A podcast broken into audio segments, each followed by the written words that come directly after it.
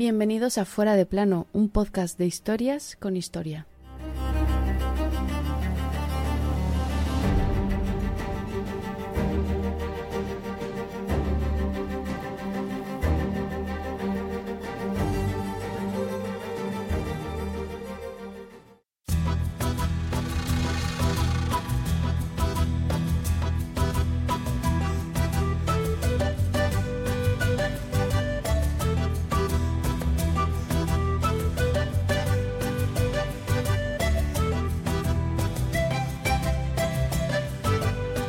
Pocas veces a lo largo de la historia el mismo monumento o construcción se ha descubierto tantas veces como nuestro protagonista de hoy. Si bien es cierto que aquel 24 de julio de 1911 Hiram Bingham no lo vuelve a descubrir como tal, sí hace dos cosas muy importantes. Uno, lo internacionaliza y dos, lo saquea. Esta es la historia de los mil y un descubridores del Machu Picchu.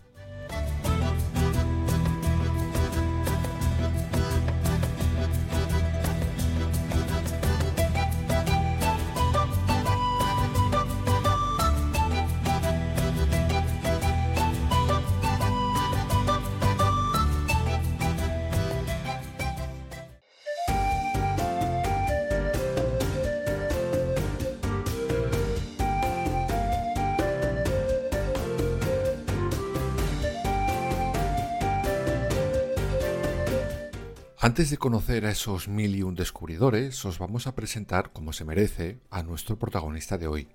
Sin lugar a dudas, esta antigua ciudad inca es uno de los mayores tesoros ya no solo de Perú, sino del mundo entero. Se cree que fue levantada en el año 1450 y se cree que fue una de las residencias del noveno inca Pachacutec.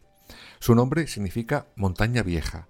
Está a 2.453 metros de altura, por eso, muchos visitantes de la actualidad descubren lo que es el mal de altura cuando lo visitan. En sus inicios debía de contar con una población de entre 300 y 1000 habitantes, la mayoría agricultores. Debía de haber un palacio para el famoso inca Pachacutec, aunque la vida real de esta legendaria ciudad fue muy corta, pues se cree que fue levantada, habitada y abandonada en tan solo 100 años. Desde ese momento, la espesa vegetación hizo su labor y la ocultó durante tiempo. Lo que sigue siendo un misterio es, a ciencia cierta, la función de esta ciudad. La teoría más popular es que Machu Picchu fue un centro sagrado donde se iniciaban los rituales incas. Este es, en resumen, nuestro protagonista de hoy. Un protagonista que se une a una lamentable lista, la de las tierras vacías, falsamente vacías.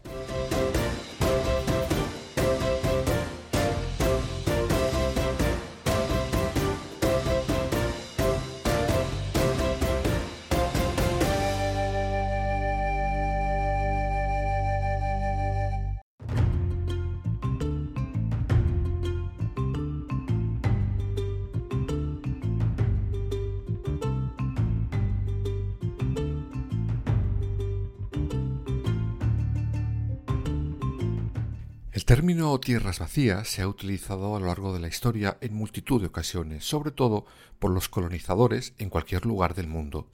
Esto se hace para justificar el robo, saqueo y vandalismo que el colonizador de turno hace en esas tierras supuestamente vacías. Es decir, si tú llegabas a un sitio y no había gente, te lo quedabas, aunque en ese terreno hubieran vivido otras personas durante cientos o miles de años.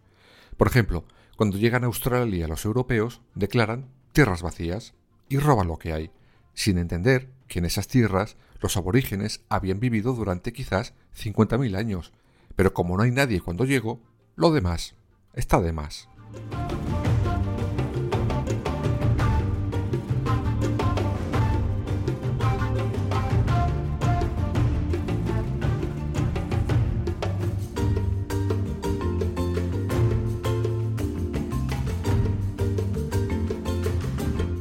Algo parecido ocurre con Cristóbal Colón. En realidad llega a unas tierras donde habían vivido otras personas durante siglos, pero invocando la ley de tierras vacías, se las quedan. Por eso, cuando muchas veces se habla de descubrimiento de unas tierras, mucha gente responde que no, porque esas tierras ya estaban habitadas. Y justo eso es lo que debió de pensar nuestro primer descubridor del Machu Picchu de hoy. Hiram Bingham. Imaginaos su sorpresa cuando vio al lado a una familia viviendo allí. Diría, oye, pero esto no estaba vacío. ¿Qué acabo de descubrir entonces?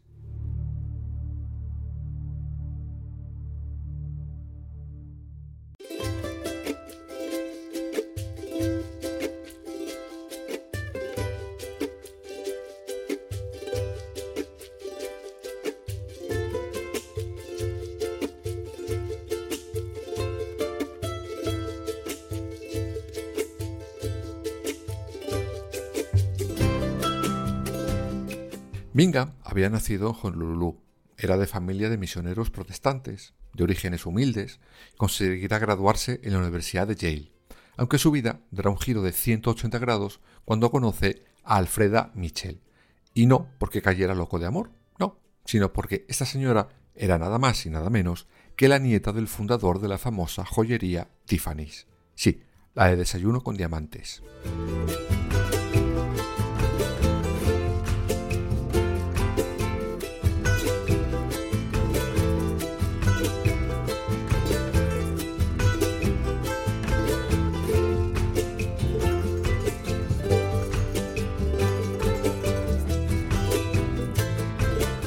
Bingham conocerá a la heredera en 1898 y dos años después se casa.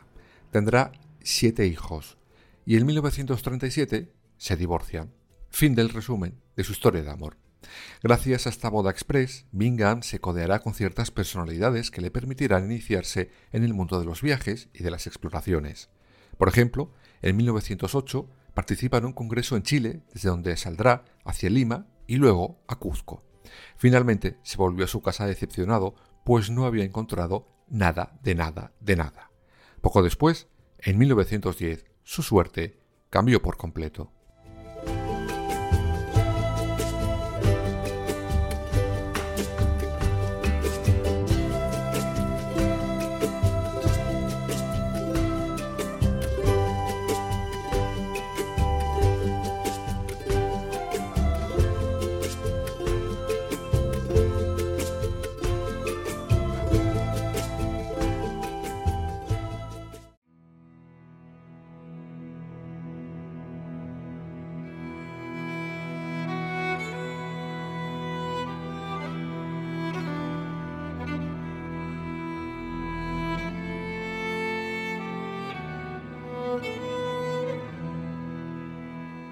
Ese año, junto con unos amigos suyos, decide partir para encontrar el famoso último refugio de los incas, la mítica Vilcabamba. Ya lo contaremos, lo que es y su leyenda, en su capítulo propio. Para esta expedición del tesoro necesitaba dinero. Al final, consigue lo necesario, en buena medida gracias a su esposa. En 1911, con todo listo, parten hacia Cuzco. El 23 de julio de ese año, la expedición acampa en Mandopampa una gran planicie cercana a nuestro protagonista de hoy. Al día siguiente, a mediodía, Bingham y el resto de la expedición entra en un recinto, creyendo entrar en la mítica Vilcabamba. Pero no, era otra cosa. Acaba de entrar en Machu Picchu, sin saberlo claro.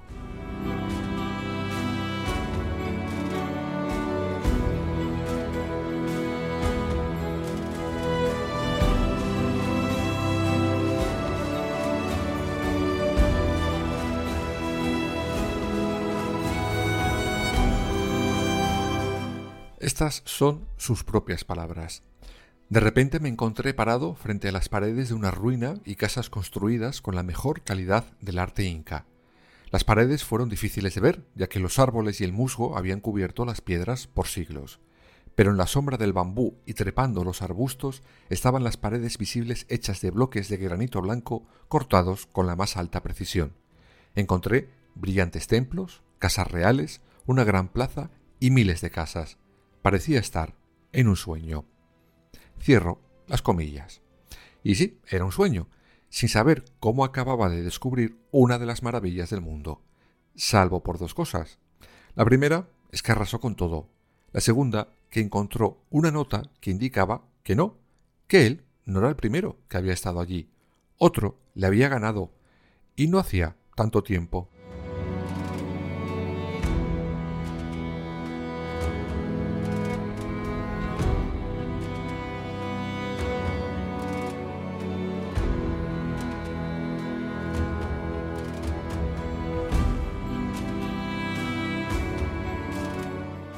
Y es que ese descubrimiento genera mucha controversia desde el primer minuto, sobre todo porque Bingham se lleva de manera ilegal más de 46.000 piezas arqueológicas de Machu Picchu.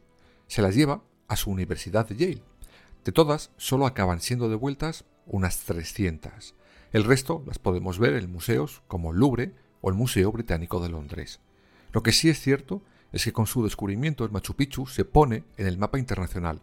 Si no hubiera sido por él y su hallazgo, hoy no habría tanto visitante allí.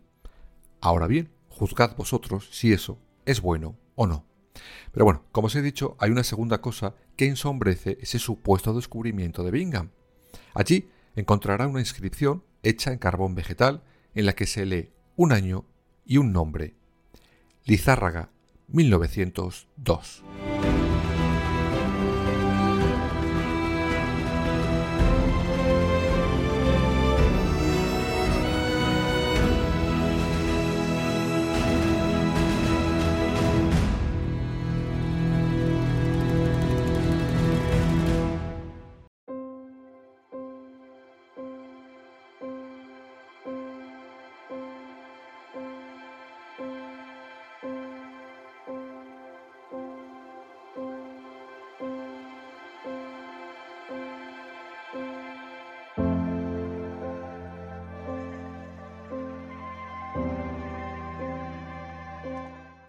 Agustín Lizárraga era un agricultor peruano, sin más, no un descubridor.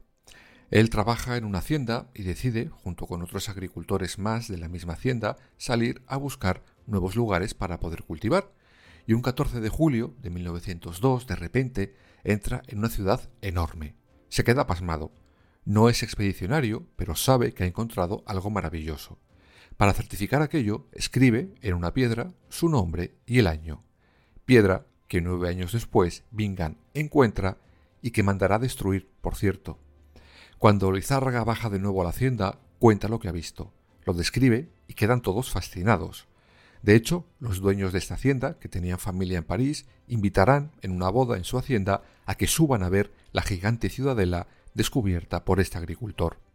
Sin embargo, en una riada, cuando intentaba volver al Machu Picchu, Lizárraga morirá y su cuerpo quedará perdido por la zona.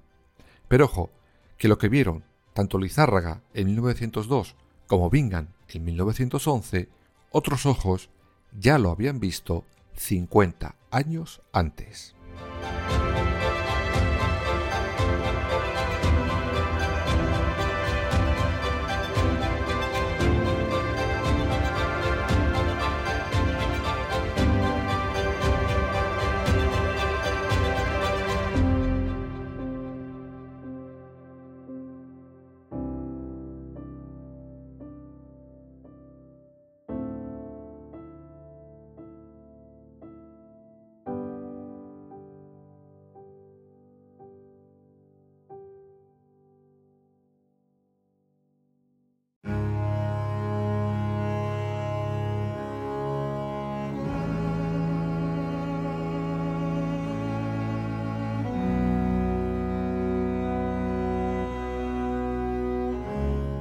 Él fue Augusto Berns, un buscador de oro y empresario maderero alemán. Según se ha descubierto no hace demasiado tiempo, este señor se instala en la región de Cuzco y monta una empresa maderera y de explotación minera. Estamos en la segunda mitad del siglo XIX, 50 años antes del descubrimiento rimbombante de Bingham. Berns encuentra el Machu Picchu y atención, porque según las investigaciones del historiador Paolo Gir, es él quien desvalija casi por completo el Machu Picchu, se lleva todo y lo hace con el conocimiento del gobierno peruano. Hacen un trato. Benz saquea Machu Picchu y el gobierno recibe un 10% de lo saqueado por mirar hacia otro lado. Si esta teoría es correcta, y parece que sí, Bingham, que ya hemos dicho que se lleva más de 46.000 piezas de Machu Picchu, se quedó con las raspas. Si llega a pillar lo que de verdad había 50 años antes, todavía sigue allí rapiñando. Pero mala suerte, se la habían adelantado.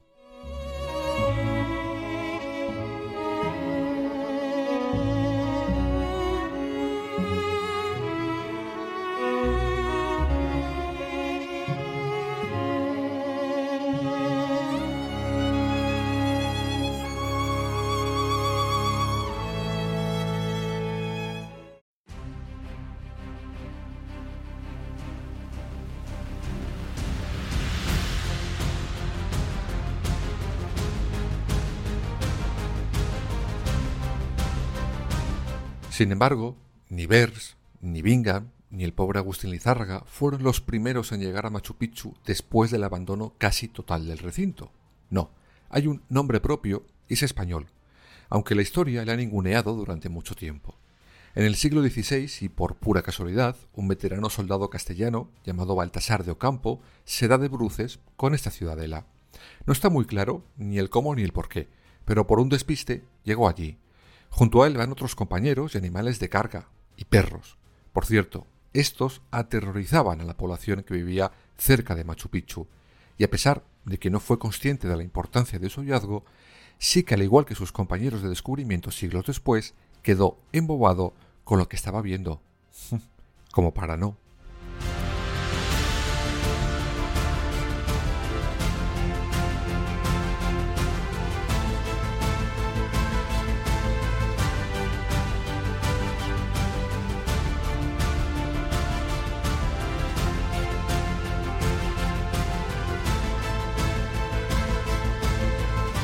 De todas formas, tanto de Ocampo como sus compañeros no eran demasiado fanáticos de aquel lugar, quizás por las supersticiones de los sacrificios cometidos allí, quizás por la altura a la que se construye aquella ciudadela que les afectaba, aunque como anécdota os contaré que sí que había alguien que estaba encantado de estar allí y se lo pasaba pipa. Era su perro, llamado el Bizco. Él había encontrado su propio paraíso, estaba todo el día retozando por la hierba y cazando a las aves de corral de los nativos cercanos que de repente se colaban en la ciudadela de Machu Picchu.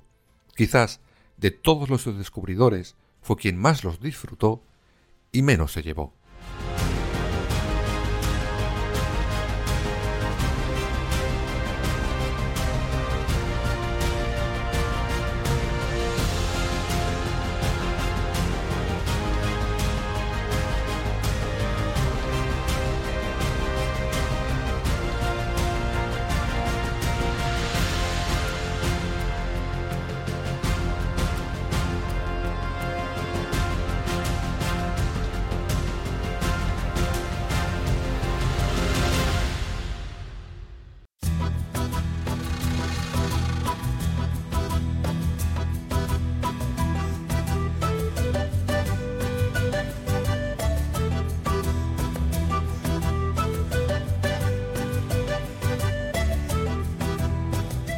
Como habéis visto hoy, podéis elegir entre varios descubridores, aunque insisto en algo ya dicho con anterioridad. Descubrir un sitio donde había gente viviendo es un poco extraño. Lo descubriera quien lo descubriera, el caso es que una vez más asistimos a un auténtico expolio de uno de los lugares más emblemáticos, imponentes y mágicos del mal llamado Nuevo Mundo.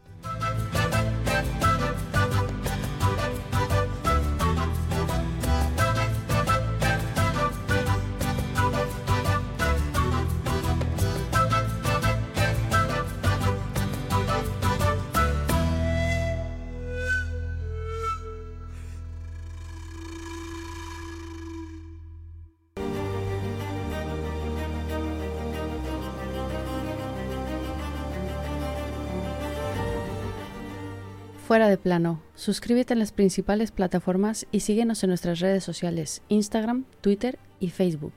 Fuera barra baja de plano.